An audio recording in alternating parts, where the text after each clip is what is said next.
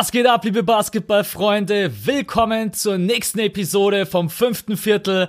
Und es ist natürlich eine besondere, weil Opening Night, die NBA ist back in action und wir sind natürlich auch wieder am Start. Ich bin der Max und der Björn ist auch wieder mit dabei. Servus Björn und guten Morgen, 7.26 Uhr in Deutschland gerade eben. Yes, Sir. Wunderschönen guten Morgen. Wir sind beide wach seit 4 Uhr, haben davor beide ungefähr zwei, drei, vielleicht dreieinhalb Stunden geschlafen, also nicht besonders lange. Ich bin komplett durch. Du bist gerade auf so einem High, hast du mir gesagt, wo du die Müdigkeit praktisch gerade überspielst. Aber bei mir ist es richtig im Keller. Ich bin gespannt, wie der Pod wird. Du hast uns ein super Skript vorbereitet. Ich freue mich drauf. Das Season Opening, egal ob man müde ist oder nicht, das musste man schon gesehen haben. Hat Spaß gemacht. Auf jeden Fall. Also wir haben gestern, also ich hatte Spätschicht, ich bin um 1 Uhr erst ins Bett gekommen, hab dann für mich entschieden, okay, zwei, drei Stunden muss ich auf jeden Fall pennen, weil ich heute auch wieder arbeiten muss, genauso wie Björn. Und deswegen auch hier schon mal ganz kurz am Anfang. Wir haben Lakers gegen Clippers komplett gesehen und Raptors gegen die Pelicans haben uns die Highlights reingezogen. Da werden wir aber gleich drüber sprechen. Jetzt aber erstmal ich glaube, wir haben was Kleines zu verkündigen. Und zwar gibt es, also erstmal vielen Dank an alle Patreons, die in den letzten Tagen dazu gekommen sind. Ich glaube, es sind mittlerweile zehn Stück, über zehn Stück. Oder wenn ich Ja, über zehn Stück. Also wir sind jetzt auf über 40 angewachsen. Und vor allem halt so im letzten Tag, nachdem wir das Announcement gemacht haben, kamen echt viele hinzu. Ja, genau. Ähm, eine Kleinigkeit, ich habe sehr, sehr viele Nachrichten bekommen, dass unser, ja, dass unsere Seite nicht so leicht zu finden ist. Das liegt höchstwahrscheinlich einfach an diesem Umlaut.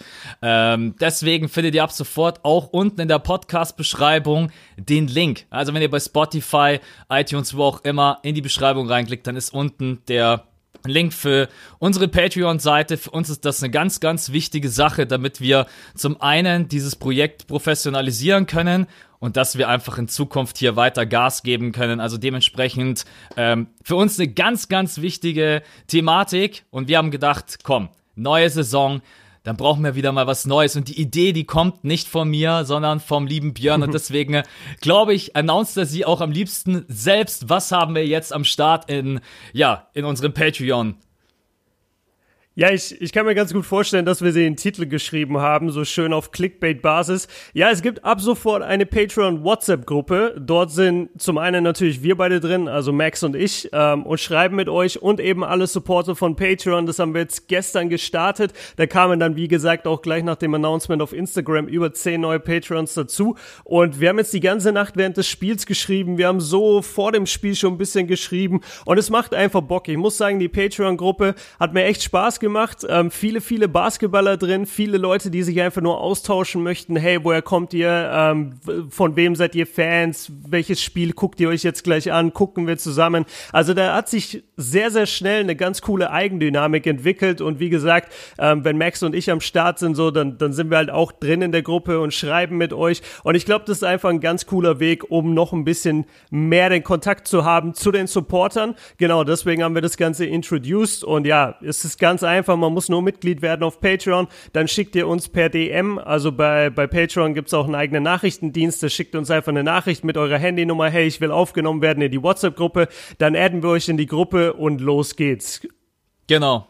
Und das ist einfach, weil wir beide auch so, ja, ich glaube, ihr kennt uns mittlerweile. Wir sind halt einfach Community verbunden, haben wir gedacht, das ist eigentlich die, die coolste Sache, die man in Patreon so anbieten kann.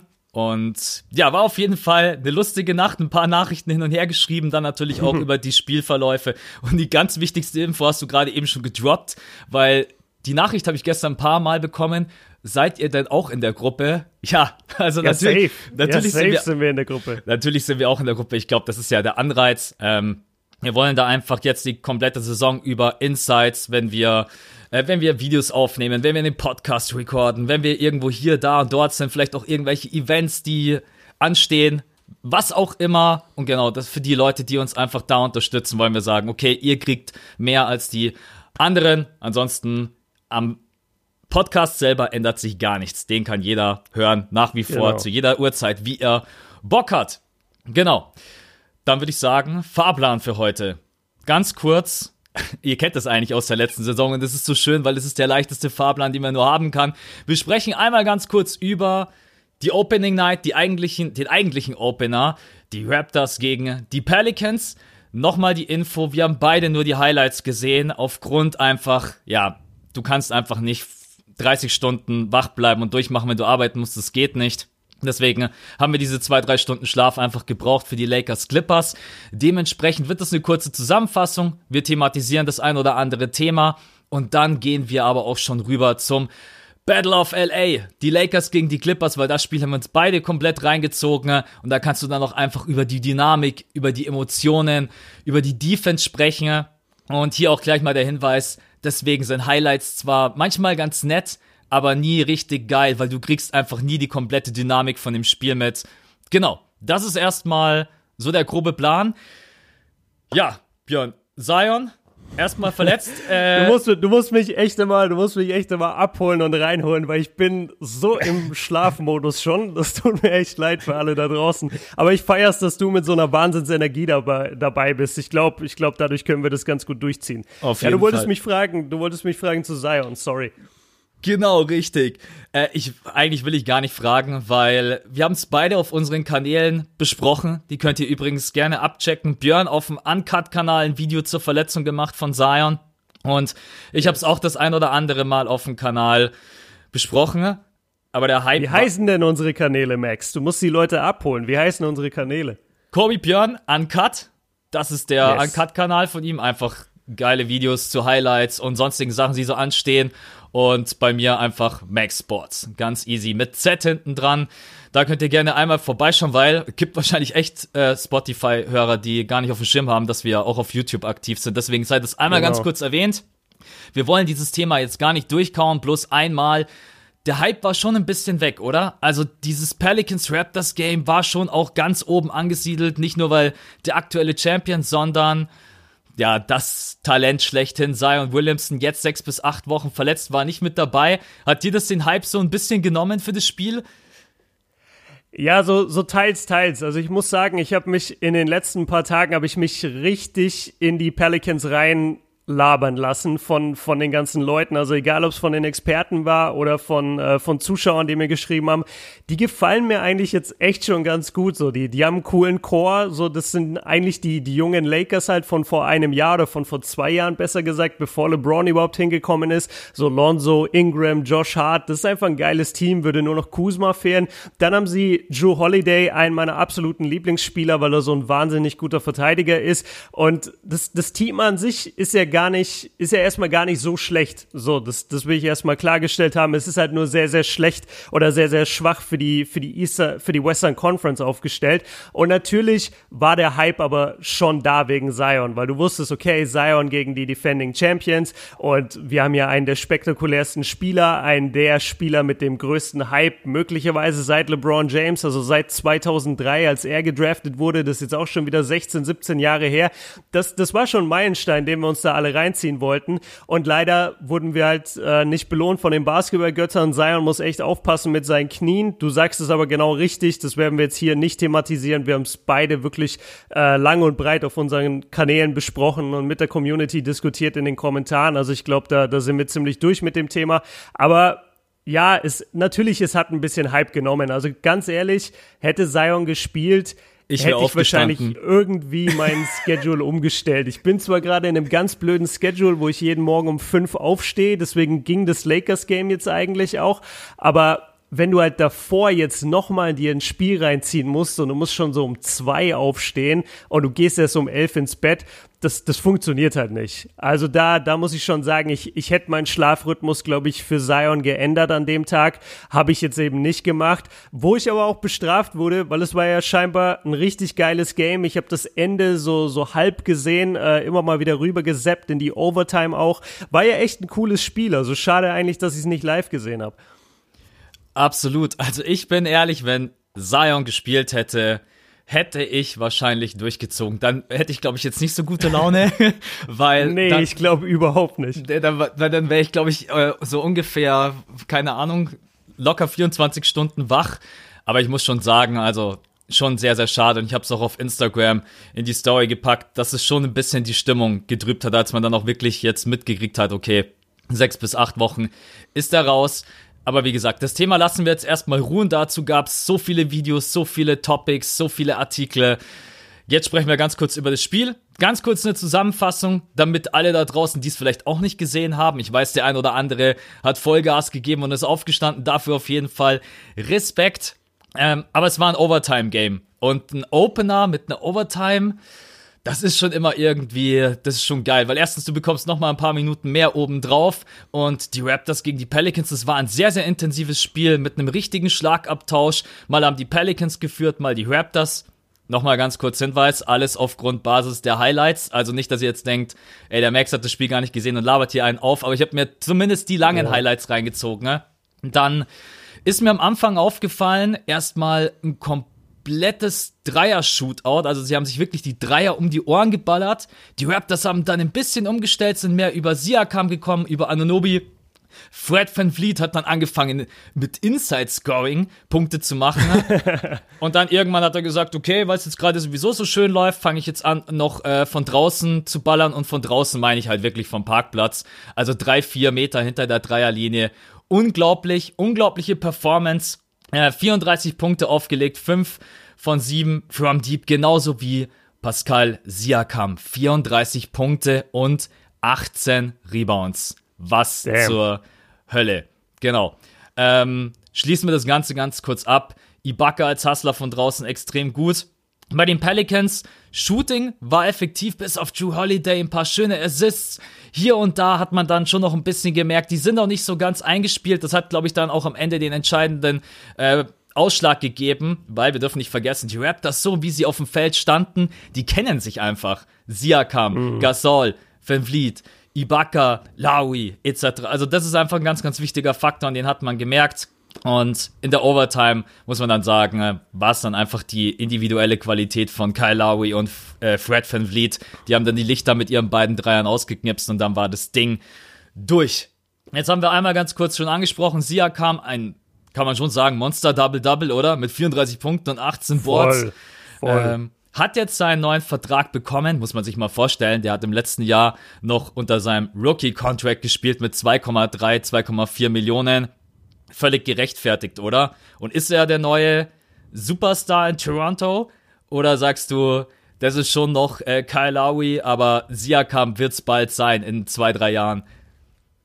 Naja, das Ding ist, Siakam muss es werden. Siakam muss es werden. Natürlich ist Kyle Lowry der, der Leader dieses Teams, der Leader des Teams, ist aber nicht zwangsweise immer der beste Spieler oder der beste Scorer des Teams. Siakam hat alle körperlichen Voraussetzungen, um ein wahnsinnig guter Two-Way-Player zu werden. Er hat sehr, sehr gute Instinkte, was das Scoring angeht. Er ist auch jemand, der relativ spät angefangen hat, Basketball zu spielen, wollte eigentlich oder, oder sollte eigentlich nach seiner Familie ein Pastor werden, hat sich dann aber irgendwie dagegen entschieden und war bei, bei irgendeinem äh, ich glaube, Basketball Without Borders, Borders Programm von, von mhm. Sergi Bucker sogar, der, der dann ja. später sein Teammate wurde. Ganz, ganz interessante Story eigentlich.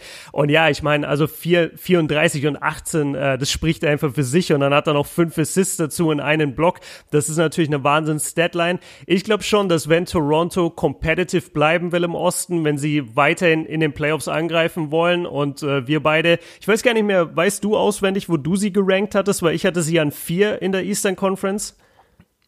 Uh, nee. hast okay. Du mich, hast ja. mich gerade erwischt, ich weiß es. Ich, ich glaube aber, ich glaube tatsächlich auch, dass ich sie auf der 4 hatte, weil auf der 5 hatte ich, glaube ich, Brooklyn. Äh, aber ich weiß es nicht mehr zu 100 Prozent, wenn ich ehrlich bin.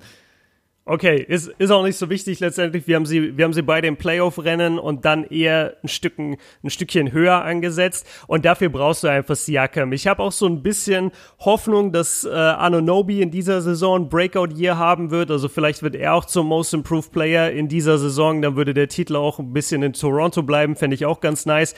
Ich glaube, die Raptors, die sind ein starkes Team. Natürlich ist Kyle Lowry der Leader, natürlich ist Marc Gasol und die Bucker sind die Leader in der Defense, aber damit du competitive bleibst und damit du Spiele gewinnen kannst, brauchst du einen Siakam in mindestens All-Star-Form und ja, damit, damit beantworte ich deine Frage. Also auf jeden Fall der Superstar oder sagen wir erstmal All-Star-Potenzial. Ich glaube, wir backen erstmal kleine Brötchen bei ihm, weil er so jung ist. All-Star-Potenzial ist auf jeden Fall da. Sehe ich genauso. Und du hast ein schönes Wort gedroppt, competitive. Und ich habe mir dann auch, mhm. so, das liest sich alles eigentlich mega gut, aber wir dürfen auch nicht vergessen, sie haben gegen die Pelicans gespielt und mussten in die Overtime. Normalerweise muss man sagen, dass so ein Team wie Toronto mit der Erfahrung und auch mit dem Lineup sollte vielleicht souveräner gewinnen. Und dann ist mir aufgefallen, mhm. man sieht das ja auch alleine nur, wenn man den Boxscore anschaut oder selbst wenn man sich die Highlights reinzieht, ähm, ja, dass einfach Kyle Lowry und Van Vliet beide über 40 Minuten gespielt haben. Und deswegen werde ich mir dieses Spiel auch nochmal ansehen, weil ich möchte sehen, wie haben die das in der Defense gespielt, weil da muss ja, ja einer von beiden Shooting Guard gespielt haben. Und egal wie überragend du offensiv bist, ich habe keine Ahnung, wie groß Van Vliet ist, aber gefühlt 1,70. Nicht, so vom, nicht groß, ja. ja. Ja, genau. Ist er ja eigentlich gegen jeden ein Mismatch und so gefühlt haben die Pelicans das dann vielleicht nicht optimal ausgenutzt. Deswegen will ich mir das auf jeden Fall mal angucken, äh, wie sie das gemacht haben. Weil ist das wirklich eine Option, wenn du, also du kannst ja nicht in den Playoffs sagen, du spielst ähm, Backcourt mit Lowry und Van Vliet. Weil du wirst ja von jedem einigermaßen guten Team, hast du ja immer ein Mismatch und die werden dich auseinandernehmen. Oder wie siehst du das? Ja, ganz witzig, weil ich, ich habe zufällig gestern drüber ein Video gemacht, deshalb bin ich gerade ziemlich im Thema. Ich, ich habe dasselbe gesagt, also offensiv äh, sehe ich das Problem eher nicht. So, da, da rennst du auch ab und zu mal gegen eine Wand, aber du, du kriegst es auch hin, vor allem wenn du so schnell bist, äh, wie, wie Van Vliet oder, oder so flink, besser gesagt. Und, und auch Lowry weiß natürlich, wie er seine fehlende Größe ähm, ausspielen kann und daraus eher eine Stärke machen kann, offensiv. Defensiv ist es aber natürlich genau richtig. Also wenn ich mir jetzt vorstelle, Philadelphia läuft auf mit ihren riesigen Guards, ähm, wo der kleinste Mann irgendwie 1,98 ist auf dem Feld und dann kommen Van Vliet und, und Lowry und müssen das verteidigen, das wird schon eine Problematik. Was den beiden halt zugutekommt. Sie sind beide sehr stämmige Spieler, sie sind beide sehr kraftvoll und sie haben beide einen sehr, ähm, einen sehr geringen Schwerpunkt. Also sie setzen ihren Schwerpunkt, ihren Körperschwerpunkt sehr äh, tief unten an. Dementsprechend machen sie viel aus den Beinen und können viel schieben und drücken. Also sie, sie sind jetzt nicht so, dass sie rumgeschubst werden, aber du hast total recht, du kannst sie halt einfach überspielen. Und, und irgendwann, das haben wir jetzt auch im, im Battle of LA gesehen, wo wir gleich drüber reden werden, so aggressiv Patrick Beverly auch die ganze Zeit versucht hat, LeBron zu verteidigen. Wenn LeBron es darauf angelegt hat und seine Größe ausspielen wollte, dann hat er das auch geschafft. Weil du, dieser, dieser berühmte Satz aus dem Basketball, you can't teach height, also also du kannst niemandem Größe beibringen. Der stimmt einfach zu 100 Prozent und da werden die Raptors sicherlich ihre Probleme bekommen, gerade in der Playoff-Serie, wo dann die ganze, der ganze Gameplan ja über eine Woche oder eineinhalb Wochen komplett auf ein Team ausgelegt ist. Das werden die gegnerischen Teams schon stark attackieren, diesen, diesen zu kleinen Backcourt. Also ich bin auch gespannt, wie sie das lösen. Ähm, ich kann mir nicht vorstellen, dass die beiden 44 und 45 Minuten spielen lassen kannst in, in den Playoffs, selbst mit Overtime. Also das, das geht nicht nebeneinander. Das glaube ich auch nicht. Und da bin ich echt gespannt, wie sie das lösen. Ne? Das ist aber, glaube ich, auch, was du gerade erwähnt hast, niemanden entgangen, dass LeBron James vor Beverly steht und ist einfach drei Köpfe größer. Ähm, ja. Aber da quatschen wir gleich drüber. Sehr, sehr geiles Thema. Auch äh, die Energie von Beverly generell, wie LeBron James heute Nacht gespielt hat. Genau, dann will ich noch eine Sache ganz kurz erwähnen, bevor ich es vergesse, weil ich finde es einfach immer irgendwie enttäuschend, obwohl es mir eigentlich egal sein könnte. Die Halle war nicht voll. Es ist der amtierende mm. Champion. Es ist die Opening Night. Ah, weiß ich nicht. Tue ich mir ehrlich gesagt immer schwer. Ich habe es mir ganz kurz als Stichpunkt aufgeschrieben. Ähm, verschafft mir vorm Fernseher immer irgendwie so ein ganz komisches Gefühl, weil ich denke mir einfach, hey, wir fiebern drei Monate darauf hin, dass die NBA wieder losgeht. Wir flippen halb aus. Und die ja. können, die, können den amtierenden Champion live sehen. Äh, ein Opening Game, was glaube ich jetzt auch nicht irgendwie absolut miserabel ist. Du spielst jetzt nicht hier irgendwie gegen, keine Ahnung, äh, ich will jetzt kein anderes Team schlecht machen, aber das ist, das ist mir einfach. Sag, sag im Zweifel immer Charlotte, weil ich glaube, es gibt keinen, keinen Charlotte-Fan dieses Jahr. Die, die wollte ich ehrlich gesagt noch nennen, aber ich hab's, äh, hab's dann gelassen.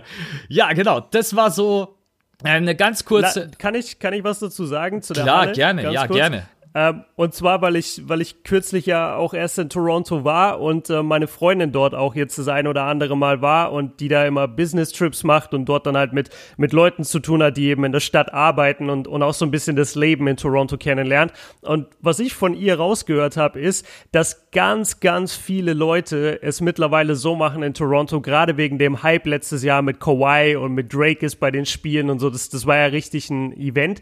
Es werden so viele Tickets einfach direkt gekauft und dann auf Reseller, ähm, Reseller-Webseiten mhm angeboten.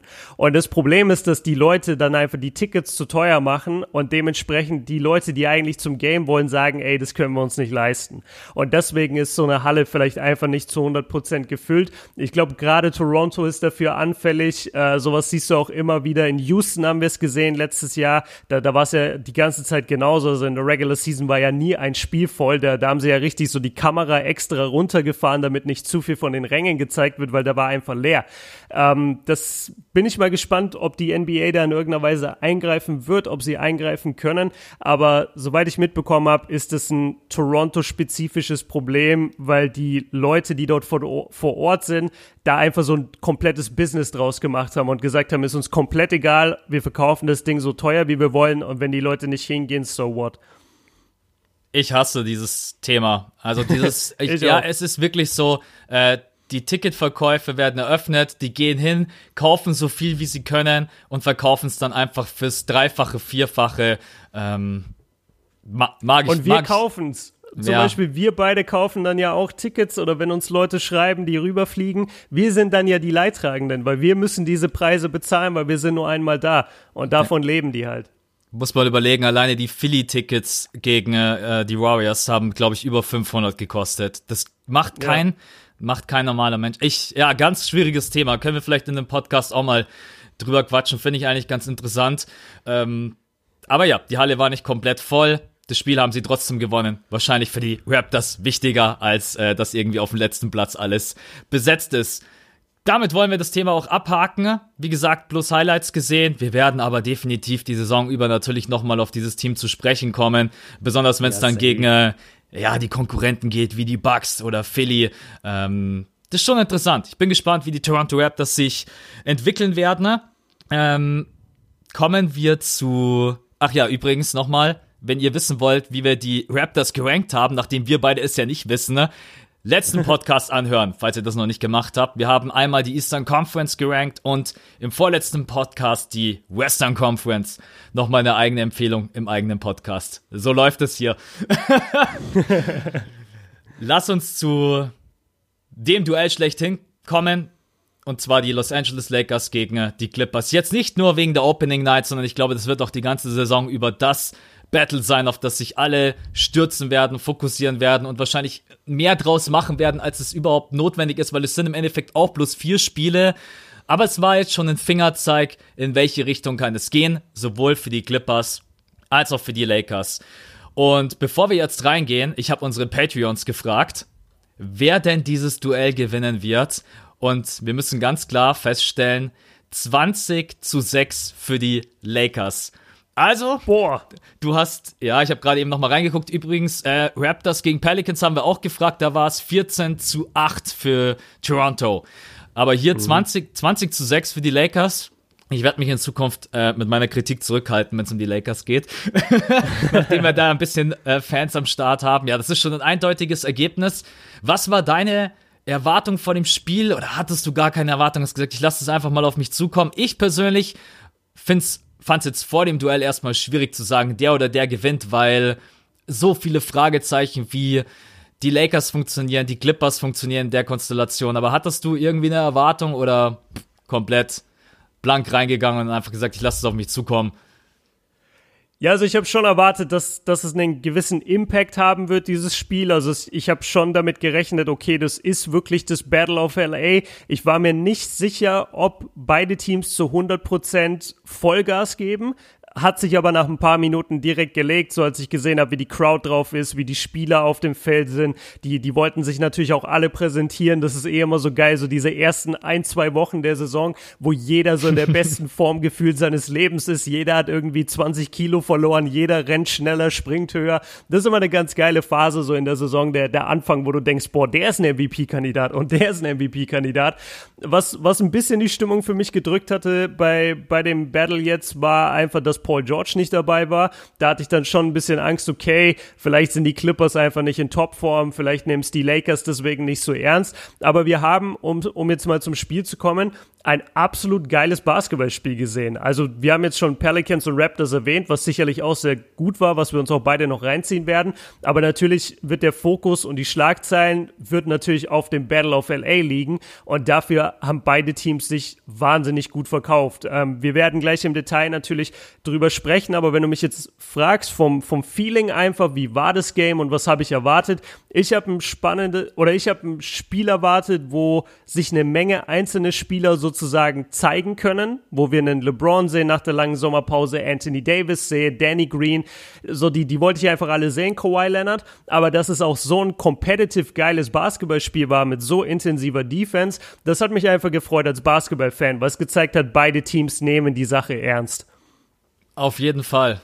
Und ich würde sagen, wir holen jetzt erstmal alle da draußen ab, weil das haben wir in letzter Zeit ehrlich gesagt nie so richtig gemacht, ist mir aufgefallen. Und zwar gewinnen mhm. die Clippers dieses Duell gegen die Lakers mit 112 zu 102. Und die Starting Five auf beiden Seiten, das war ja auch so ein bisschen Fragezeichen, besonders bei den Lakers war äh, Bradley, Danny Green, McGee, LeBron James und Anthony Davis, aber alles mit Vorsicht zu genießen, besonders bei den Clippers, ihr wisst, mit äh, Harrell und äh, Lou Williams. Die Starting Five bei den Clippers trotz allem äh, Kawhi Leonard, Patterson, Zubax, Beverly und Shamet. Gab's da irgendwie eine Überraschung für dich? Oder hast du es genau so erwartet. Also ich kann für mich sprechen, ich habe es ehrlich gesagt genau so erwartet von der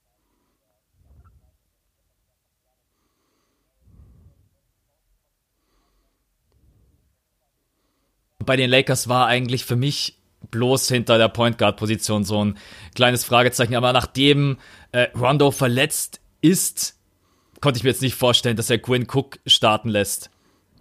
Das war bei mir, das war bei mir genau die, die einzige Position auch, mit der ich gestruggelt habe, weil als, als die dann aufs Feld gegangen sind und jemand hat mir dann auch geschrieben, ah krass, Patrick Beverly startet. Und dann war ich selber so kurz überrascht, ah heftig, Patrick Beverly startet. Und dann habe ich es aber gemacht wie du, ich habe einfach Ausschlussverfahren gemacht, ja gut, Rondo ist verletzt, Quinn Cook wird er jetzt nicht vor Bradley starten lassen, okay, macht Sinn, aber ich, ich bin mir nicht sicher, ob das, ob das die beste Lösung noch ist, ob sich da nicht noch personell was verändern muss. Wir wissen, Rondo ist alt, so. Wir wissen, Rondo hat nicht mehr eine ganze Saison Basketball in sich. Der, der macht vielleicht noch mal ein Playoff-Rondo, wo wir uns alle freuen würden.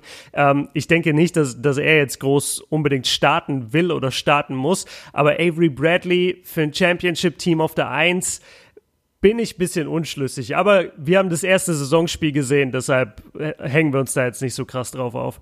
Also nachdem ich dieses Spiel gesehen habe, kann für mich nur eine Starting Five die Lösung sein. Wenn Kyle Kuzma wieder back ist, Kyle Kuzma auf die drei, oder vier und LeBron James auf die eins. Das ist einfach, sorry, Boah. Bradley kann den Ball nicht bringen, Quinn Cook kann den Ball nicht bringen, Rondo kann den Ball zwar bringen, aber ja, ist halt auch nicht mehr einfach so effektiv wie früher.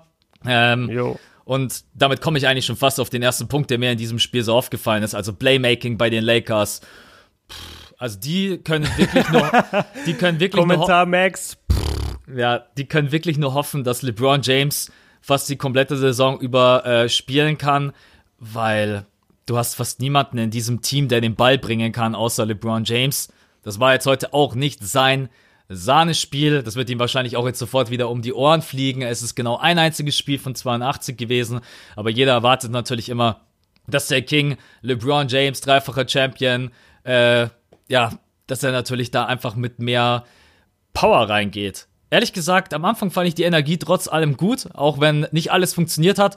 Am Ende ist wieder so schwer zu beschreiben, aber ich hatte am Ende schon wieder, nein, ich will nicht sagen, dass er keinen, seine Aura war irgendwie am Ende nicht so geil, oder? Was, was war dein Gefühl? So die letzten fünf, sechs Minuten fand ich LeBron James etwas, ja, zurückhaltend, keine Ahnung, nicht so selbstbewusst, wie man ihn eigentlich erwartet. Ja, das, das ist ein ganz komisches Phänomen, was man da immer bei ihm beantworten kann. Man, man kann aber natürlich auch nicht in seinen Kopf gucken. Also ist es dann, ist es dann Frust über die eigene Leistung? Ist es, man, man interpretiert es immer fast so ein bisschen wie, boah, nervt mich das, dass mein Team nicht besser ist. Ich finde, ich finde, das liest man immer am ehesten von, von seinem Gesichtsausdruck, von seiner Mimik ab. Aber das kann auch sein, dass er einfach mit sich selber nicht zufrieden ist, dass er mit dem Kopf schon irgendwie beim, beim nächsten Spiel ist oder beim, beim nächsten Gegner. Er ist ja, er ist ja ein absolutes Basketball-Brain, das darf man auch nie vergessen, was, was der Typ für ein, für ein Knowledge hat über, über das Spiel. Und der, ähm, ja, der, der kann dir auch Spielzüge nach dem Game sagen, weiß ich nicht, aus dem ersten Viertel bei Minute drei, wenn du ihn fragst, und dann sagt er, ja, das und das ist passiert. So, das, das können ja nicht viele Menschen auf der Welt, selbst, selbst unter den Profis. Deshalb, ich, ich kann es nie zu 100 Prozent einschätzen, aber ich gebe dir recht, wenn ich es mir angeguckt habe von außen, dann dachte ich auch, okay, Digga, so jetzt, jetzt wäre eigentlich genau die Zeit, dass du jetzt nochmal übernimmst, was geht ab? Und dann, und dann kommt halt nicht viel. Also zweite Halbzeit, er und Anthony Davis nicht wirklich ähm, effektiv gewesen. Clippers Defense muss man auf der anderen Seite dafür aber auch einfach loben. Also die, die Clippers haben sowohl wahnsinnig gut verteidigt, als auch wahnsinnig gut offensiv gespielt. Und äh, abgesehen so von dem Slow Start im ersten Viertel, ich glaube im ersten Viertel haben sie ziemlich gestruggelt, aber danach war das eigentlich ein ziemlich von den Clippers dominiertes Game, wenn nicht ab und zu Danny Green mal einen Dreier reingeballert hat. Ab und zu. Ab und zu sieben von neun. Also falls, falls jemand nicht mitbekommen hat, Danny Green war einfach Topscorer für die Lakers und äh, hatte hinter Kawhi Leonard im ganzen Game die zweitmeisten Punkte. Sieben von neun Dreiern, zehn von 14 aus dem Feld. Dazu kommen einfach noch äh, sieben Rebounds, genau, sieben Rebounds, zwei Steals, ein Block. Also der, der war wirklich überall. Defensiv, offensiv, absolute Maschine. Also, ja, wirklich eine brutale Leistung. Wir werden gleich über ihn sprechen, weil muss man einfach. Äh, du hast diesen Slow Start angesprochen. Die Clippers sind nicht so gut reingekommen, echt überhaupt nicht. Also ich habe die ersten paar mhm. Minuten hatte ich echt, muss ich sagen, nicht so gutes Gefühl, weil stellenweise keine Plays, ein bisschen unkontrolliert. Selbst Kawhi Leonard hat die ersten Würfe ja alle daneben gesemmelt. Später ja. natürlich dann wieder Mr. Terminator, wo ich mir gedacht habe, okay, wird er überhaupt noch mal irgendwann in diesem Spiel einen Ball daneben hauen? Das ist einfach nur absolute Weltklasse, muss man auch noch mal betonen, wie er in jeder Situation diesen Bucket einfach reinschweißt, ohne dass er auch nur gefühlt den Ring berührt. Kawhi Leonard mhm. mit einer unglaublichen Leistung. Äh, erster Hype-Moment war natürlich LeBron James im Post gegen Kawhi Leonard und dann kommt mal der Fadeaway, yeah. ins, Fadeaway ins Gesicht und äh, da hatte man eigentlich das Gefühl, okay, LeBron James wird gleich mal wieder zeigen allen, wo es lang geht. Das war auf jeden Fall so mal der erste Moment. Ähm, neben LeBron James steht vor Patrick Beverly, die Szene, die du wahrscheinlich auch im Kopf hast. Ich glaube, das war gleich die erste Minute. Und Beverly ist einfach, ich liebe diesen Typen. Also selbst wenn der drei Köpfe kleiner ist, ähm, der würde sich, glaube ich, auch für dich vor den Zug werfen, wenn es darum geht, dass er dir irgendwie einen defensiven Stop bringt. Beverly, seine Energie ist brutal. Aber da die ersten paar Minuten fand ich LeBron James echt richtig gut, genauso wie Anthony Davis. Die haben in der ersten Halbzeit für mein Empfinden gut funktioniert, auch wenn man mhm. natürlich herausstellen muss, es ging schon sehr, sehr viel über die beiden. Also wenn, wenn die nicht funktionieren, dann wird das einfach eine, eine schwere Saison. Dann werden schwere Spiele. Man hat auch gesehen, Frank Vogel hat immer versucht, dass sowohl entweder LeBron James als auch Anthony Davis auf dem Feld stand. Und ich glaube, das wird auch der Fahrplan sein für die Saison, dass man einfach immer guckt, man hat einen Star auf dem Feld. Ähm, denke ich, wird bei den Clippers aber genauso sein. Man darf gar nicht dran denken, dass ein Paul George überhaupt nicht gespielt hat. Also wenn man sich das noch irgendwie mit reinruft in den Kopf, aber dann kannst du auch natürlich sagen, LeBron James hat nicht 100% gegeben. Also, erstes Duell geht zwar an die Clippers, aber ich würde es jetzt absolut erstmal nicht überbewerten. Ne? Anthony Davis, erstes Spiel für die Lakers. Was ist dein Eindruck? Hat er dir gut gefallen? Wie war seine Energie? Wie hat er sich im Post verhalten? Hättest du dir irgendwas von ihm mehr gewünscht in der Defense oder Offense? Was war dein erster Eindruck vom ersten Einsatz für die Lakers? Boah, gute Frage. Also ich, ich muss jetzt gestehen, nachdem halt das ein Spiel war mit so vielen Spielern und zwei neue Teams und zwei neue Konstellationen, Defense, Offense, da, da fiel es mir jetzt schwer, 100% den Fokus nur auf AD zu legen. Ich weiß, dass er mir in der ersten Halbzeit sehr, sehr gut gefallen hat und in der zweiten Halbzeit habe ich mich wirklich sehr, sehr oft gefragt, wo ist Anthony Davis? Also wo ist der überhaupt? Ist der überhaupt gerade auf dem Feld? Weil er einfach keine Akzente gesetzt hat. Er hat da relativ wenig gescored das, das hat mir auf jeden Fall gefehlt. Was, was aber das Spiel bei mir, bei mir ausgelöst hat, war, und klar, man, man hat es immer so im Hinterkopf und wir als super Basketball-Freaks und die sich ja auch in den Playoffs, auch in den letzten Jahren, selbst mit den New Orleans Pelicans viel beschäftigt haben, so, und ihn da auch gesehen haben. Es war schon ganz cool, ihn jetzt wirklich mal, wie es die Leute auch prophezeit haben, im großen Markt zu sehen, also bei den Los Angeles Lakers, in einem in einem hart umkämpften Spiel, wo viele Stars sind und du einfach richtig Bock hast als Basketballfan dieses Game zu gucken. Das ist halt was anderes, als wenn du die Pelicans guckst gegen die Warriors in der ersten Playoff-Runde und du weißt, und du guckst nur so mit einem Auge zu, weil du weißt, die Warriors klatschen die ja sowieso in der Serie. Es hat mir gezeigt, was für ein unglaublich talentierter oder geskillter Basketballspieler das ist. Der kann ja, es gibt wirklich nichts auf dem Feld, was, was Anthony Davis nicht kann. So, der ist ein super Verteidiger. Der hat ein paar schöne Hustle-Plays auch äh, in, der, in der ersten Halbzeit. Ich weiß nicht, ob du dich erinnerst, als er diesen, diesen Fastbreak unterbunden hat, wo er übers ganze Feld gesprintet ist, den, den Ball wie so ein, äh, wie so ein, wie so ein Football-Defensive, Defensive-Typ, ja. ich weiß leider nicht, wie man die nennt, ähm, hat er, hat er den Ball sozusagen intercepted, hat ihn wieder zurückgeworfen zu einem Lakers Spieler und, und ist dabei ins, ins Ausgestrauchelt. Also das auf der defensiven Seite, sein, sein Hustle war super und da eben auch seine Skills. Und dann auf der offensiven Seite, also was kann der nicht so? Der, der kann Dreier schießen, der kann zum Korb ziehen wie, wie kaum ein anderer. Das, das finde ich immer beeindruckend. Und ich finde, er zieht nicht mit so viel Kraft zum Korb, so wie ein Janis Antetokounmpo sondern da ist immer so ein, da ist immer so ein Skill-Faktor noch dabei oder so eine, so eine gewisse Agilität, so eine gewisse, so eine gewisse Geschmeidigkeit ist in seinem, ist in seinem Zug zum Korb dabei. Und das finde ich einfach, ähm, ja, ex, extrem, extrem cool einfach überhaupt anzusehen. Und dann hat er noch diese Turnaround-Jumper, die, die meistens Money sind. Also die, die Lakers haben da schon natürlich einen der Top 5, 6, 7 Player, wie auch immer man es ranken will, der, der Welt jetzt verpflichtet, stellen ihn neben LeBron James. Also besseres Pairing gibt es wahrscheinlich gerade nicht in der NBA. Aber um auf die eigentliche Frage zurückzukommen, also beide haben mich nicht 100% überzeugt. Vielleicht haben sie auch so ein bisschen ihr Pulver verschossen in der ersten Halbzeit. Vielleicht haben die Clippers auch defensiv was geändert, was mir nicht aufgefallen ist, was, was Anthony Davis so ein bisschen redundant gemacht hat in der Offense. Aber also ich weiß nicht, wie es dir ging. Ich habe mich in der zweiten Halbzeit dauernd nur gefragt, wo ist der eigentlich? Nagel mich nicht drauf fest, weil du gerade eben gesagt hast, wie nennt man die Typen im Football? ich glaube, mhm. entweder Cornerback oder Safeties. Einer von, also das ist okay. zumindest hinten die, äh, die Defense. Ähm, ich werde jetzt wahrscheinlich gleich. Nee, aber ich glaube, ich ein bisschen Football. Du kriegst äh, viele Nachrichten. So oder so kriegst du jetzt viele Nachrichten. Nee, aber ich glaube, ich habe recht. Deswegen, äh, sonst hätte ich es gar nicht gedroppt, sonst wäre ich es einfach übergangen. ich habe mir jetzt die ganze Zeit überlegt, sagst du das jetzt oder hältst du einfach die. ähm, genau. Aber ja, ich kann mich auf jeden Fall an das Play erinnern. Das ist eigentlich das Schöne, wenn man wirklich direkt nach so einem Spiel aufnimmt. Dann sind die ganzen Erinnerungen noch frisch, auch wenn man einigermaßen müde ist. Ähm, aber du hast es gut angesprochen. Also in der zweiten Halbzeit hat mir von beiden irgendwie die Energie gefehlt, aber auch zu zeigen, gib mir den Ball. Ich will das jetzt mhm. hier einfach regeln. Und in der ersten Halbzeit fand ich das sehr, sehr stark von Anthony Davis. Hat sich oft im Post angeboten, hat dort Fouls gezogen. Ich glaube, er hat auch, warte einmal kurz einen Boxscore. Ich glaube, über zehn Freiwürfe insgesamt. Moment. Ja. Ja, der, der hatte viele. Der hatte alleine, ich habe das Gefühl, in der ersten Halbzeit hatte der schon zehn oder so, ne?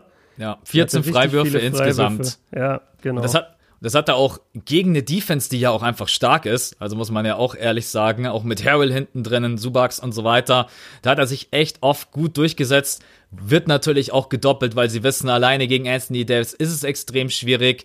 LeBron James haben sie hier und da mal gedoppelt, mal von Kawhi Leonard verteidigt, aber gar nicht so oft. Tatsächlich haben sie da voll drauf gesetzt. Patrick Beverly geht drauf und regelt das Ganze für uns. Jedes Mal, wenn ich über den Typen rede, möchte ich am liebsten direkt einfach anfangen zu schwärmen, weil für mich ist das so das Paradebeispiel von einem geilen Teammate, Patrick Beverly. Aber ich will noch ganz mhm. kurz bei Anthony Davis bleiben. Sie haben versucht am Anfang natürlich extrem viel übers Pack and Roll zu arbeiten mit LeBron James und Anthony Davis, weil das natürlich auch gut funktioniert. Ansonsten war das ehrlich gesagt eine ziemlich uninspirierte Lakers Offense, wenig Ball und Off-Ball-Movement. Äh, man hat versucht, viele Freiwürfe zu erzwingen. Das ist nicht unbedingt schön. Wissen wir auch von den Houston Rockets, dass es einfach nicht der Basketball ist, den man gerne äh, sehen möchte. Und ansonsten das Playmaking. Ja, gut, dafür ist Anthony Davis natürlich auch nicht gedacht. Hier und da hätte ich mir vielleicht gewünscht, dass er öfters noch am Perimeter steht. Die Gefahr war jetzt aber auch überschaubar. Hat heute Nacht, glaube ich, keinen Dreier getroffen, wenn ich mich nicht täusche.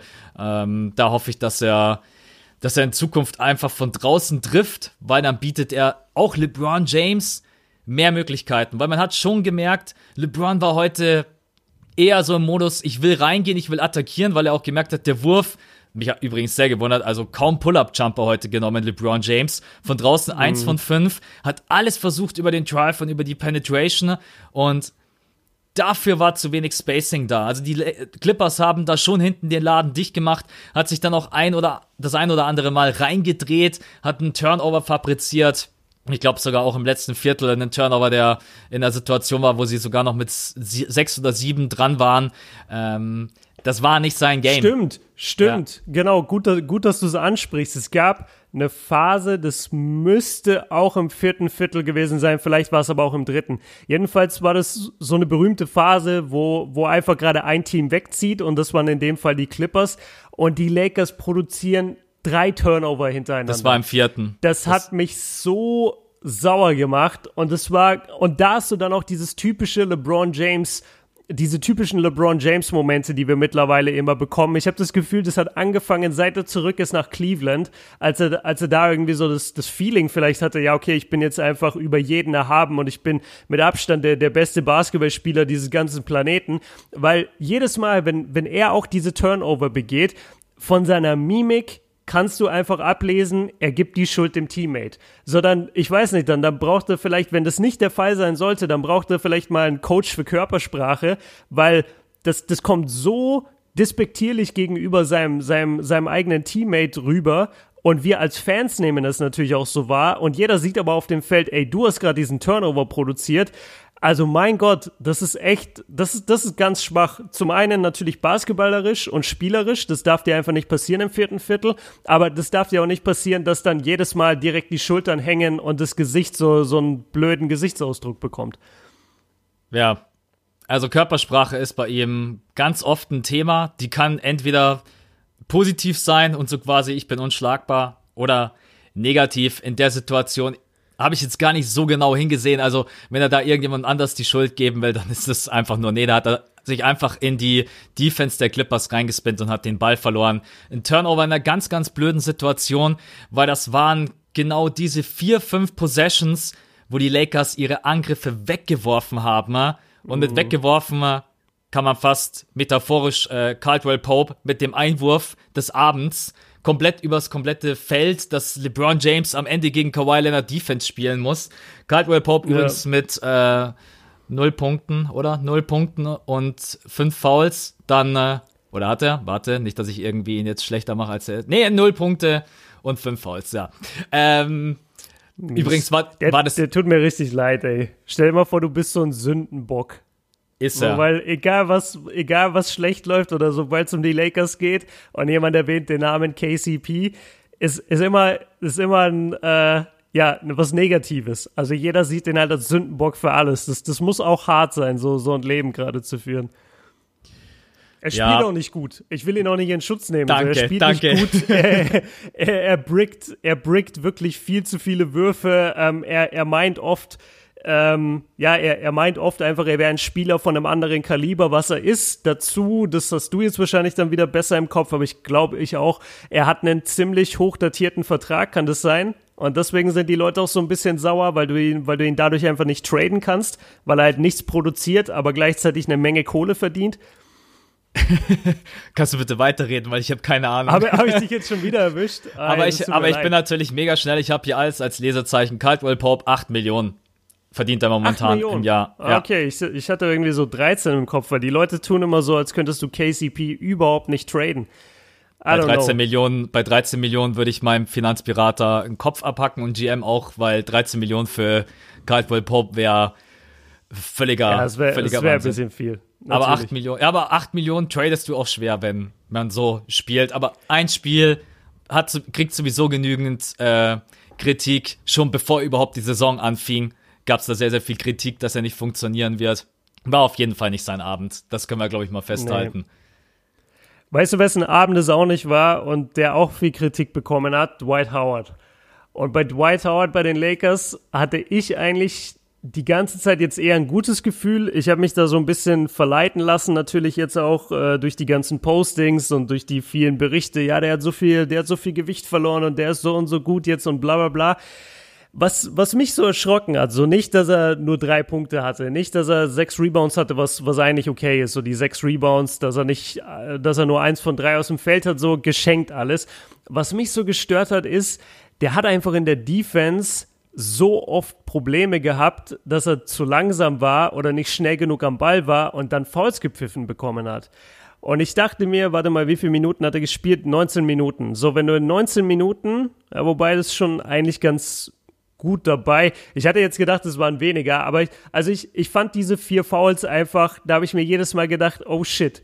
Also wenn der jetzt richtig Foul Trouble belastet wird, wenn der jetzt die ganze Saison so spielt, dass du ihn halt oft einfach nicht auf dem Feld haben kannst, weil er einfach zu oft fault, dann haben die Lakers ein richtiges Problem, weil dann kommt hinter McGee nicht viel.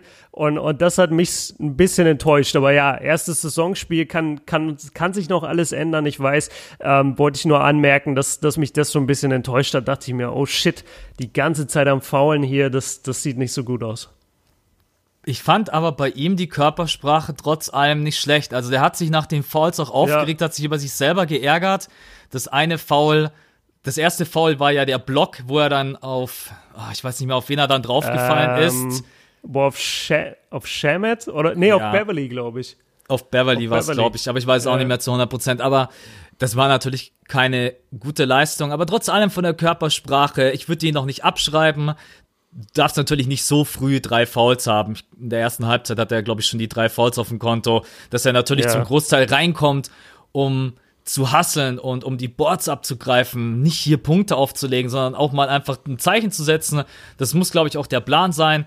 Nur alles ein bisschen, ja, mit mehr, mit mehr Feingefühl und vielleicht ein bisschen mit mehr Blocks, dann, äh, ähm, glaube ich, kann man ihn schon die Saison über gebrauchen. Aber Foul Trouble darf er natürlich nicht andauernd haben, weil dahinter kommt einfach gar nichts. Also kann man zwar noch sagen, wenn Kai Kusma wieder back ist, dann kann man auch schauen, dass man irgendwie Anthony Davis auf die 5 reinrotiert, aber das kann ja nicht der Plan sein, äh, dass du dann AD andauernd auf die 5 hast, auf der 5 hast und McGee von draußen. Glaube ich auch nicht, dass sie das so spielen werden. Ähm, trotz allem, Dwight Howard, ja, ich weiß, was du meinst. Die Körpersprache von ihm fand ich trotzdem jetzt nicht so, ja, ist mir jetzt egal, habe ich halt jetzt gefault, war dumm nee, von nee, mir. Hat sich, nee, so wollte ich es auch nicht rüberbringen. Genau, hat sich schon über sich selber geärgert und dementsprechend ähm, ja, warten wir mal ab, wie die Saison weiterhin für ihn verläuft.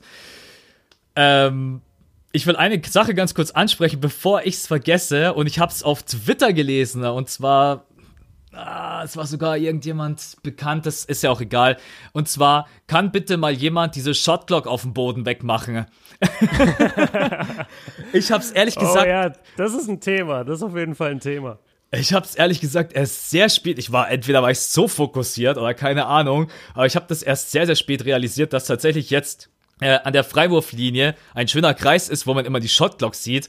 Ich weiß ja nicht, wer sitzt denn dann immer so die Offseason über da und denkt sich so, na, was können wir denn jetzt so Neues bringen in der NBA? Ja, komm, machen wir doch eine Shotblock rein, äh, mitten in die äh, in die Freiwurf-Area und ich weiß nicht, was was man davon halten soll. Also das wäre jetzt für mich irgendwie so ähnlich wie wenn ich jetzt ich weiß gar nicht, wo gibt's denn das? Äh, wo haben wir das gesehen, wenn die Dreierlinie blinkt, wenn ein Dreier genommen wird? Ah, in dem äh, in dem legendären Warriors gegen gegen OKC Spiel Regular Season, wo wo Steph zwölf Dreier trifft. Genau. Da blinkt die Dreierlinie in, in je, bei jedem Dreier. Keine Ahnung ja. warum. Ja, also ich muss sagen, äh, ich ich finde schön, wenn der Court einfach clean bleibt. Ich brauche da keine Anzeigen. Ich habe unten die Shot Clock. Äh, wenn jemand einen Dreier nimmt, dann erstens sehe ich das selber und zum anderen mittlerweile, wenn man ein bisschen, wenn man ein bisschen ein Gefühl hat, der Ref hebt ja auch die Hand und zeigt für drei an. Äh, also diese ganzen Neuerungen, die sich da, deswegen die Frage, wer sitzt denn immer da hinten im Office und denkt sich, hm, jetzt heute acht Stunden Zeit, was mache ich denn jetzt damit? Na komm, da, äh, hat's dich gestört oder ist es dir überhaupt äh, schnell aufgefallen? Was, was meinst du dazu? Ja, ich, ich weiß gar nicht, ob es mir selber so schnell aufgefallen wäre. Ich, ich hatte halt den, den Feed relativ laut vom, vom League Pass und dann habe ich halt, äh, ich glaube, Marv Albert hat das Spiel kom kommentiert mit, mit Reggie Miller und die haben das, glaube ich, gleich am Anfang angesprochen und deswegen war ich halt drauf konzentriert.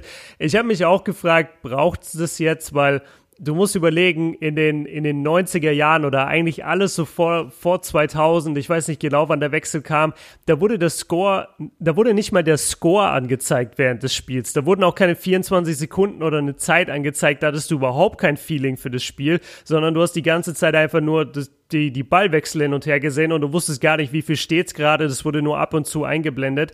Jetzt mittlerweile, ich finde, ich finde die Lösung, die wir mittlerweile haben, super. So dieses, dieses kleine Dings, wo halt immer alles drin steht. Da stehen ja, ich glaube, da stehen sogar die Timeouts drin und da steht die Zeit drin und welche Teams und bla. Alles. Ich, ich finde das, das, das ist richtig gut gelöst so. Das, das, das ist dir auch nie im Weg. So, du hast nie das Gefühl, boah, jetzt habe ich das Spiel nicht gesehen. Die 24 auf dem Court, ich finde sie ein bisschen unnötig. Ganz ehrlich, ähm, das ist, glaube ich, so in die Richtung gemacht, um, um das Spiel noch attraktiver zu machen, weil ähm, der, der gemeine Fan guckt vielleicht nicht die ganze Zeit auf die Shotclock oder hat eine Shotclock gar nicht so im Kopf. Und wenn er dann jetzt zufällig über Basketball seppt, so, dann guckt er sich so zwei, drei Ballwechsel an und dann fällt ihm auf irgendwann, dann fällt ihm irgendwann diese Zeitangabe auf und dann sagt er, ey, das ist ja cool. Die haben ja immer nur 24 Sekunden. Boah, guck mal, das wird ja jetzt wieder eng bei dem, bei dem Angriff, das ist ja eng und jetzt ist wieder eng. Die gucken halt nicht auf diese kleine 24 Sekunden nur in dieser Grafik, die immer eingeblendet ist, sondern die schauen dann halt schon natürlich nur auf den Court ob ich das jetzt gut finde, ich, ich kann gut ohne leben. Ich, ich fand es ein bisschen voll. Ich hoffe, es war nur ein Experiment. Ähm, ich hoffe nicht, dass es sich durchsetzt. Was wir auch gesehen haben, übrigens in Sachen Neuerungen, ich meine, das ist jetzt erst seit dieser Saison äh, diese Challenges, ne? Ja, die, die Coaches können jetzt, genau, diese Coaches, die Coaches können jetzt einen Call challengen. Ähm, war dann aber ein leichter Fail, weil die Challenge wurde abgelehnt. Ich weiß gar nicht, wer gechallenged hat, ob Lakers oder Clippers, aber auf jeden Fall wurde die eine Challenge, die genommen wurde, wurde abgelehnt. Das fand ich sehr lustig. Ja, das ist eine ganz coole Regeländerung, die macht Sinn, aber diese 24 Sekunden, also von, von meiner Seite aus braucht es die nicht. Challenge finde ich super. War von den Lakers beim, als Lou Williams beim nach dem Foul noch weiter durchging. Da hat man darüber diskutiert, ob man das als, äh, ja, wie sagt man dazu, weiterlaufendes Play, wie heißt der englische Begriff? Ja. Contin uh, Continuation. Schon, genau, richtig, ob man das gelten lässt. Weiß ich jetzt auch nicht, warum man in der Situation da die Challenge nimmt. Die hebe ich mir ja, wenn dann echt fürs vierte Viertel auf, wenn am Ende dann nochmal irgendwie eine Situation ist oder irgendwas ganz Brisantes. Finde ich mega. So eine Challenge hat mir gefehlt. Shotclock, machen wir es ganz kurz. Braucht kein Mensch. Unten rechts alles. Spielstand, Auszeit, Shotlock. Mehr braucht's nicht. Und wenn da noch mal irgendwas Relevantes, dann kommen ja mittlerweile irgendwelche Grafiken rausgefahren, wer gerade wie viele äh, ja. Assists hat oder Points. Also von dem her. Ähm, aber ja, die NBA probiert sich halt aus. Challenge finde ich ehrlich gesagt super. Glaube ich auch, dass wir die in der Saison ganz, ganz oft sehen werden, besonders in den Playoffs. Eine Challenge. geile, geile Überleitung. Oh, jetzt kommt die Überleitung. Jetzt kommt die Überleitung, Jungs. Eine Challenge, okay, ist eine Challenge ist natürlich als kleiner Guard wie Beverly gegen LeBron James zu spielen. Und nice. äh, wir müssen einfach über Patrick Beverly sprechen, der mit einer Energie in so ein Spiel reingeht, die für mich der absolute Wahnsinn ist. Im vierten Viertel holt er sich den Offensivrebound, die Clippers scoren, Beverly rennt komplett nach hinten zur Bank und klatscht nicht nur zwei, drei Leute ab, sondern die komplette Bank, jeden einzelnen geht hin und das ist einfach was, was in so einem Teamsport dir so viel Energie gibt und auch für die Chemistry. Man muss es einfach betonen, so ein Typ in deinem Team ist wichtig. Natürlich solltest du noch Basketball spielen können. Eigentlich nur einfach auf Feld, yo, also, ihr macht mal und wenn da was Geiles passiert, dann renne ich zu jedem hin und klatsch ab. Aber er hat selber diesen Offensiv-Rebound geholt. Das darf natürlich am Ende den Lakers niemals passieren, dass sie da dreimal den Offensiv-Rebound nicht bekommen. Äh, dadurch jo. war das Spiel dann auch letztendlich gegessen. Ich, ich habe ehrlich gesagt, habe ich mit dir über Patrick Beverly schon mal gesprochen? Falls ja, kann ich mich nicht erinnern. Ah, safe, ich, safe. Ich würde ich würd jetzt einfach. Den ja beide total. Äh, war übrigens nicht sein geilstes Spiel von der Offense nee. her. Äh, zwei Punkte, 0 von 5 von draußen, 1 von 7 und trotzdem, nur wegen der Körpersprache und wegen der Defense, denkst du dir, geil. Also das, ist, das muss man auch erstmal hinkriegen, oder? Also weil eigentlich offensiv muss man ja sagen, das ist ein Totalausfall. Bei 31 Minuten zwei Punkte und trotz allem, auch wenn man Plus-Minus-Rating immer vorsichtig sein muss, plus 13 das Beste in der Starting Five hau ganz kurz raus, was, wie geil oder nicht geil? Findest du Patrick Beverly übertreibt er in so einem Spiel? Oder ist das auch einfach jemand, der selbst einen LeBron James dann einfach zu Tode nerven kann? Ja, natürlich kann er das. Das hat er ja letztes Jahr bewiesen in den Playoffs gegen, gegen Kevin Durant in der ersten Runde. Den hat er ja auch äh, in, in vielen Fällen zur Weißglut getrieben und, und Kevin Durant ist meistens noch ein bisschen dünnhäutiger als LeBron.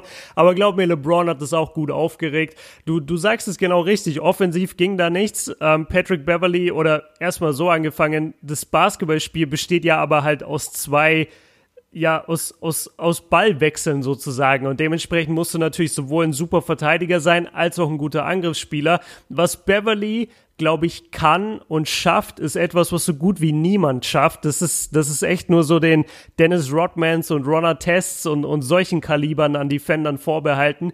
Ich glaube, Patrick Beverly schafft es, dass ein normaler Mensch sich ein Spiel anguckt und nach zwei Minuten, wo er Beverly so auf dem Feld sieht, merkt er, boah, der ist aber ein guter Verteidiger.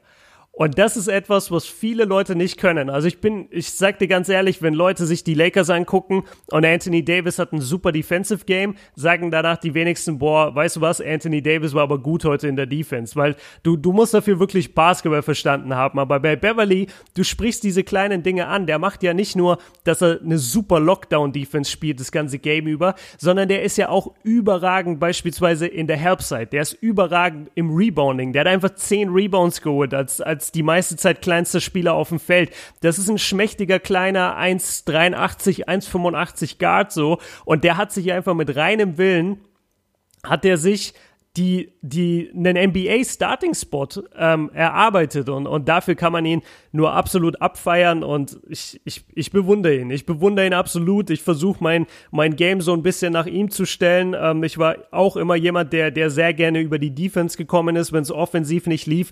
Und ich habe da auch sehr Freude daran, einfach bei einem Spiel auch mal zu sagen, ey Jungs, ganz ehrlich, offensiv so zählt heute nicht so sehr auf mich, weil ich stecke meine volle Energie heute auf deren Topscorer. Also ich will den bei fünf Punkten halten. Das, das mache ich auch total gerne. Und, und da kann ich, deswegen relate ich auch immer so krass mit Beverly und, und kann, kann mich da voll in ihn hineinversetzen. Also super Spieler, absolut ähm, überragend. Und was du auch richtigerweise sagst, guter Teammate und, sorry, dass ich so lange aushole, was er halt auch hat, er hat diesen unglaublichen Stolz auf seine Clippers und er will mit seinen Clippers beweisen, dass sie das beste Team im, im Westen sind. Und das finde ich so geil. Er hatte ja ich weiß gar nicht, ob er ein Angebot hatte, selbst wenn nicht. Ähm, er hat auf jeden Fall gesagt, so, er würde niemals bei den Lakers signen im Sommer. Er geht lieber zu den Clippers, wo er weniger Geld bekommt, weil er will bei den Clippers bleiben. Er will ein Clipper sein und kein Laker. Und das, das finde ich einfach so repräsentativ für, für seinen Charakter. Der, der steht für das, was er ist. Der steht für das Team, das ihm eine Chance gegeben hat. Und das zieht er jetzt auch zu 100 Prozent durch. Und also wer, wer das nicht feiern oder respektieren kann, das keine Ahnung, kann, kann ich nicht nachvollziehen. Merkt ihr so langsam, wie Björn auftaut? Ich muss gerade die ganze Zeit, ich, muss die ganze, ich bin jetzt wacher. Ich muss die ganze Zeit grinsen. Ja, wenn man so die ersten 20 Minuten vergleicht mit jetzt, ähm, so, so muss es sein, so muss es sein. Ähm, man muss auch ehrlich sein. Du hast alles, was du angesprochen hast, kann ich so komplett unterstreichen. Äh, Beverly braucht gar nicht diese Anzahl an Punkten droppen, weil dann kommt noch irgendwann ein Paul George mit rein. Du hast von draußen du Williams, äh, Harrell. Wir brauchen deine Defense, wir brauchen deinen Hustle, wir brauchen diese zehn Rebounds von dir als zum Großteil kleinster Spieler auf dem Feld. Sechs Assists noch oben drauf. Und genau deswegen, natürlich ist es da nicht schön, wenn du von draußen fünf Dreier nimmst und alle nicht triffst. Aber wie gesagt, man braucht offensiv Beverly nicht so sehr wie defensiv. Und ich weiß gar nicht, ob er ein Angebot hatte. Also offiziell bestätigt, nein. Aber hintenrum würde es mich wundern, wenn die Lakers nicht mal angefragt hätten, weil so ein Spieler in seinem Team zu haben, das ist einfach. Stell dir mal jetzt die Los Angeles Lakers mit Beverly vor in der Defense. Boah, ähm, mega gut. Mega genau gut. deswegen. Lass uns abschließend noch über einen einzigen reden. Wir werden über alle anderen noch die komplette Saison über mal quatschen. Ich weiß, dass Harrell natürlich auch ein gutes Spiel hatte, genauso wie Lou Williams, der zwischenzeitlich mal komplett am Rad gedreht hat. Da waren mal zwei, drei Minuten dabei. Da ging alles über Lou, auch besonders als Kawhi Leonard draußen war. Aber genau über Kawhi Leonard müssen wir jetzt natürlich noch quatschen, weil ich, ich weiß gar nicht, diesen Typen in Worte zu beschreiben, ist immer ganz, ganz schwierig. 30 Punkte, 10 von 19 und von diesen 10 von 19 waren, glaube ich, die ersten 5 daneben gesemmelt. Äh, von draußen jetzt auch nicht so überragend stark. Aber die Lakers haben es nicht geschafft, dass die Clippers oder beziehungsweise dass Kawhi Leonard den Ball abgeben muss. Weil seine größte Schwäche ist eigentlich sein Passing. Wenn Kawhi Leonard den Ball in der Hand hat, du kommst erstens so gut wie fast überhaupt nicht dran, außer er spielt selber einen Turnover. Äh, Im Post ist Kawhi Leonard fast nicht zu verteidigen. Wenn er sich an dir abrollt aus der Mitteldistanz, muss man schon fast sagen, like Michael Jordan, ne? also aus der Mitteldistanz. Ich mhm. weiß nicht, ob der fast eine nur daneben gesammelt hat. Das ist, Kawhi Leonard war wieder ein überragendes Debüt für die Los Angeles Clippers. Ja, ich glaube, wir können uns wieder auf eine extrem geile Saison freuen von ihm, oder? Amtierender Champion jetzt bei den Clippers.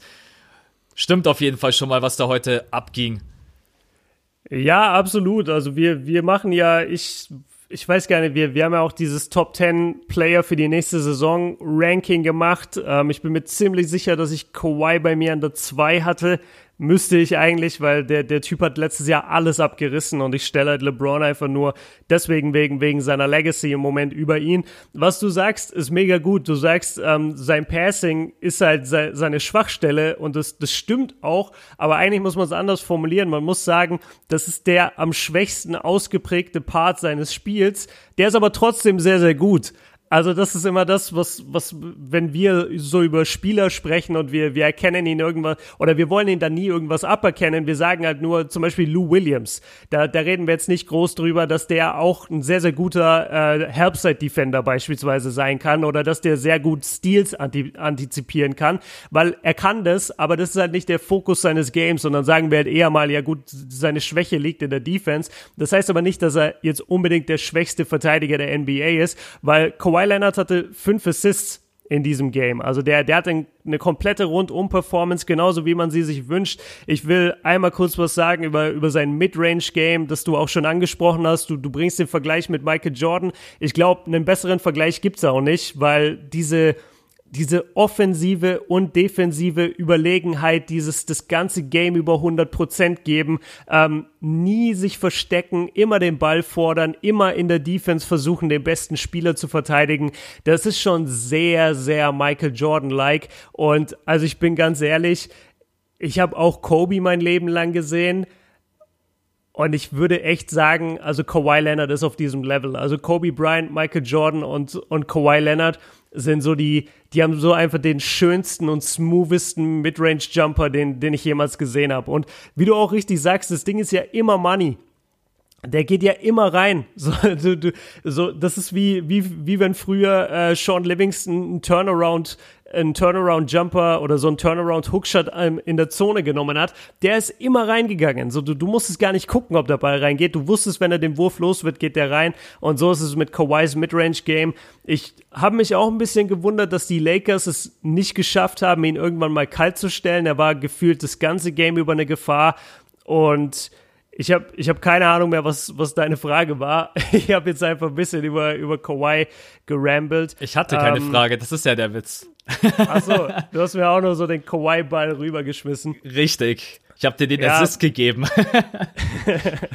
ja, aber hast du, hast du gut gemacht, weil dann konnte ich jetzt einfach ein bisschen ähm, über ihn reden und ihn loben. Ich meine, über die Statline müssen wir nicht reden. Also wer, wer so hochprozentig schießt, trotzdem Topscorer ist beider Teams, trotzdem Rebounds abgreift, trotzdem Assists spielt, zwei Steals, ein Block. Ähm, besser kannst du nicht spielen. Das Ganze in 32 Minuten. Er hat, den, er hat zu keinem Moment des Games, außer ganz am Anfang, wo wir drüber gesprochen haben, da hat er so ein bisschen ich will nicht sagen unbeholfen gewirkt, aber einfach unsicher vielleicht. Also da, da war er noch in, in keinem Rhythmus, da, da lief es nicht wirklich rund. Aber als es dann einmal Klick gemacht hat, war ja wirklich der Fuß die ganze Zeit auf dem Gaspedal. Die Clippers haben nie nachgelassen, er hat nie nachgelassen.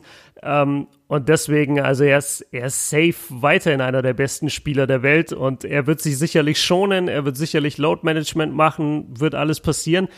Aber trotzdem, also ich, ich freue mich jetzt schon auf die Playoffs und ich sag dir, wenn wir eine LA gegen LA Serie bekommen, da ist aber alles vorbei. Also dann, da, da, da bleibe ich aber jede Nacht wach. Ich glaube, da fliege ich nach LA und camp vom Staples Center. Das ist ja, also ein Spieler von dem Niveau gegen zwei Spieler auf dem auf der anderen Seite bei den Lakers auf dem Niveau, das ist einfach nur, das ist einfach ein Geschenk. Das ist einfach ein Geschenk, äh, solchen talentierten Leuten zugucken zu dürfen. Das bleibt natürlich die große Frage. Letztendlich werden wir nur vier Spiele sehen oder gibt es die absolute Verlängerung? Äh, vier, fünf, sechs, sieben, acht, neun, zehn Spiele, was natürlich dann auch letztendlich möglich ist, wenn es diese Serie gibt.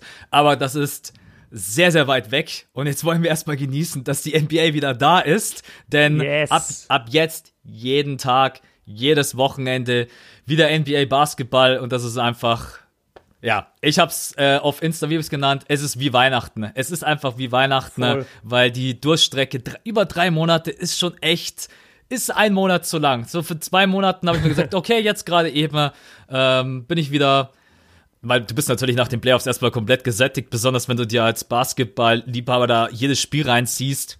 Aber drei, über drei Monate Pause war dann schon extrem. Du, ich bin ganz ehrlich, du hast es super ausgeführt. Ich brauche zu Kawhi Leonard gar nicht großartig mehr hinzufügen. Die Vergleiche sprechen für sich. Der Michael Jordan-Vergleich ist einfach nur, weil auch Michael Jordan sehr, sehr gefühlt lange in der Luft stand, abgedrückt hat und die Wurftechnik mhm. erinnert mich so ein bisschen an ihn. Diese Ruhe, obwohl, selbst wenn da irgendwie eine Hand in deinem Gesicht ist und das ist bei Kawhi Leonard irgendwas, also so eine Eigenschaft, die beeindruckt mich immer. Also Kawhi Leonard wirkt wie die Ruhe selbst auf dem Feld und selbst wenn da irgendwie drei Leute auf dich draufspringen und wie er ihn dann versenkt hochprozentig, ist einfach überragend und deswegen ähm, glaube ich, haben wir da eine ganz, ganz geile Season vor uns. Interessant wird natürlich die Kombination da mit Paul George sein, bei so einem Game heute Nacht ist jetzt klar, ey, Kawhi Leonard, wir brauchen dich. Du musst übernehmen. Du hast im Podcast damals gesagt, genauso wird es auch sein. Und Kawhi Leonard wird sich von niemandem erzählen lassen, hey, ich bin hier irgendwie äh, the Second Scorer, sondern gib mir den Ball, ich mach das. Bin ich da mal gespannt, wie das neben Paul George funktioniert, aber der wird jetzt einfach noch ein paar Wochen ausfallen. Sehr, sehr schade, aber trotz allem geht dieses erste Duell an die Los Angeles Clippers. Und dann sind wir mit unserem ersten äh, NBA-Podcast in der neuen Saison durch, oder? Hast du noch irgendwas? Ja, ich habe noch was. Da musst du jetzt gar nichts was dazu sagen, sondern ich will es nur einmal auf den Punkt gebracht haben, weil mir aufgefallen ist, dass wir halt immer sehr, sehr viel über die Spiele sagen. Aber ich glaube, manchmal fehlt so ein bisschen eine, eine kleine Abrundung. Und deswegen will ich noch einmal betonen, bei den Clippers, wir haben über Harold geredet, wir haben über Lou Williams mehrfach geredet. Die Bank an sich von den Clippers war einfach auch extrem ausschlaggebend. Also wenn man sich mal die Punkte äh, anguckt, ähm, Michael Green hatte 12 Punkte, sehr gut geschossen aus dem Feld. Harrell hatte 17 Punkte, Harkless hatte 10 Punkte und Lou Williams hatte 21 Punkte. Und wenn man das dann vergleicht mit der, mit der Laker-Bank, wo irgendwie keiner über 6 Punkte kommt und, und alle irgendwie nicht so gut geschossen haben, dann sieht man auch nochmal einen klaren Unterschied. Und das wollte ich nur nochmal deutlich machen, also dass wir uns sehr wohl bewusst sind, dass die Clipper Bank an sich einfach wesentlich stärker war, auch als die Laker Bank und das natürlich auch einen großen Ausschlag gegeben hat letztendlich. Absolut, hast du vollkommen recht. Wir müssen, wir gucken beide immer, dass wir nicht zu, also wir könnten jetzt natürlich über dieses Spiel, also ich bin ehrlich, ich könnte jetzt noch locker eine halbe Stunde, Stunde drüber quatschen, ne? Ähm, aber gut, dass du die Bank nochmal erwähnt hast, weil die ist natürlich, weil man auch sagen muss, Lou Williams spielt einfach mit 37 Minuten, ne? äh, fünf Minuten mehr als Kawhi Leonard. Das ist aber einfach deren, äh, das ist einfach deren Konzept und das muss man so akzeptieren. Das funktioniert auch, dass die Bench natürlich da mit einem Lou Williams meistens immer stärker ist, das ist auch ganz klar, aber war von Lou Williams auch, besonders in dieser einen Periode, die ich vorhin angesprochen habe, ein richtig gutes Spiel. Aber wir werden über diese Bank definitiv nochmal sprechen, weil die Tiefe bei den Clippers ist natürlich schon ein Thema und hat man auch heute gesehen. Ja, wenn es wirklich zu dem Duell Lakers gegen Clippers kommen sollte, dann könnte das ein ausschlaggebender Punkt sein. Gut, dann würde ich sagen, wir haben den ersten Podcast hinter uns. Ähm, falls ihr irgendwelche Verbesserungsvorschläge habt oder Wünsche für die neue Saison, dann könnt ihr uns das jederzeit gerne schreiben. Wir sind da immer offen, wir diskutieren das dann immer untereinander. Können wir das irgendwie machen, umsetzen? Macht es Sinn? Vielleicht auch nur für einen Podcast. Äh, wir werden auch hier und da mal sicherlich einen Off-Topic-Podcast machen. Besonders wenn der, ja, wenn Björn oder ich vielleicht auch mal keine Zeit haben eine Woche, dann werden wir vielleicht auch mal einen vorrecorden. Dementsprechend da immer gerne Feedback dalassen. Und jetzt aber nochmal der Hinweis, wie unglaublich wichtig das einfach für uns und für dieses Projekt ist. Wenn ihr uns unterstützen wollt, gerne auf Patreon 5 Dollar, oder? 5 Dollar? 5 Euro. Ja, fünf, ähm, nee, 5 Dollar. Genau, richtig. Im Monat. Das hilft uns einfach, um hier einen Schritt nach vorne zu machen, zu professionalisieren. Um professionalisieren soll jetzt nicht irgendwie das soll einfach wirklich in die Richtung gehen. Das soll einfach einer unserer Berufe sein, diesen Podcast professionell auf einer professionellen Ebene für euch zu produzieren. Wir machen das super gerne, auch für das Feedback. Ich bedanke mich da gerne in jeder Folge, weil wenn ich momentan einfach nur die Nachrichten lese, was wir für Zuhörerzahlen haben, das motiviert einen auch einfach selbst mit nur zwei Stunden Schlaf aufzustehen und zu sagen, wir hocken uns um 7 Uhr hin und nehmen diesen Podcast auf, weil wir einfach wissen, wie ihr euch darauf freut. Und mir zaubert das ein Lächeln ins Gesicht. Und Björn, glaube ich, auch, auch wenn er müde ist. ähm, und genau deswegen, wenn ihr uns unterstützen wollt, gerne auf äh, patreon.com und dann slash das fünfte Viertel. Da könnt ihr uns dann erreichen. Kommt auch in unsere WhatsApp-Gruppe, bekommt ein paar äh, oder ein paar, momentan sind sehr viele Insights, aber yeah. was auch Bock macht. Genau, und deswegen, äh, wenn Björn nicht noch irgendwas hat, der wird sich jetzt wahrscheinlich gleich ins Bett hauen, oder? Wie sieht's bei dir aus? nee, ich, ich habe jetzt ganz gute Energy getankt. Äh, ich schätze, ich hocke mich jetzt hin und, und gucke Pelicans gegen Raptors ähm, und schaue, dass ich dazu auf jeden Fall heute was auf meinem Kanal vielleicht bringe. Was ich noch sagen will, ich weiß halt nicht, ob du es kennst, deshalb habe ich mir ein bisschen den Witz verkniffen, aber ich weiß, viele Zuhörer kennen das da draußen. Wenn ihr in die WhatsApp-Gruppe kommt, Leute, Porsche Cayman S. Ihr wisst Bescheid, dann kriegt ihr einen Porsche Cayman S. Das ist jetzt ich habe keine Ahnung. Weil scheinbar okay, dann kennst du es nicht. Das ist jetzt blöd. Jetzt sieht so aus, als würde keiner den Witz kennen. Ähm, es gibt so eine ganz berühmte Werbung vor ein paar Jahren, war so WhatsApp-Gruppen waren halt voll im Trend. So komm in meine WhatsApp-Gruppe und nach zwei Wochen bist du Millionär. Und da gab es dann so richtige, so richtige Cringe Billo-Werbungen, wo dann irgendwelche Typen so im gemieteten Porsche halt so zeigen, wie viel Geld sie jetzt haben. Und die Werbung ist halt so richtig prollig und dumm. Und dann schreien die einfach so in die Kamera, Porsche Cayman S, guck dir meinen Kontostand an, guck mal, ich habe 15.000 Euro, komm in meine WhatsApp-Gruppe. Und das ist halt so, so ein Running Gag und so ein kleines Meme geworden auf YouTube Deutschland. Ähm, und deswegen immer, wenn wir WhatsApp-Gruppe sagen, muss ich halt dran denken, Porsche Cayman S. Äh, ja, vielleicht kennen es ein paar Zuhörer da draußen. Gut, dass du es nochmal erklärt hast. Also kriegt ihr auch auf jeden Fall Unternehmensberatung von Björn. ja, safe kriegt ihr Trading Advice. Trading Advice. Aber ich kannte es tatsächlich nicht. Aber ja, jetzt bin ich auf dem Stand. Ähm, ja. Ihr könnt aber auch einfach in unsere WhatsApp-Gruppe kommen und euch, äh, ja, habt, ein, habt einfach Spaß. Muss sagen, hat echt Bock gemacht, jetzt über das Spiel über zu chatten. Vor allem, äh, viele da draußen, die in der gleichen Situation sind wie wir, die einfach vielleicht ja nicht so viele Basketballfreunde im Freundeskreis haben und dann hockst du da alleine und schaust irgendwie um 2.30 Uhr ein Spiel, keine Ahnung, zum Beispiel Philly gegen Boston, dann denkst du dir, hey cool, gehe ich in die WhatsApp-Gruppe, schaue ich mal, hey, ist jemand wach gerade eben?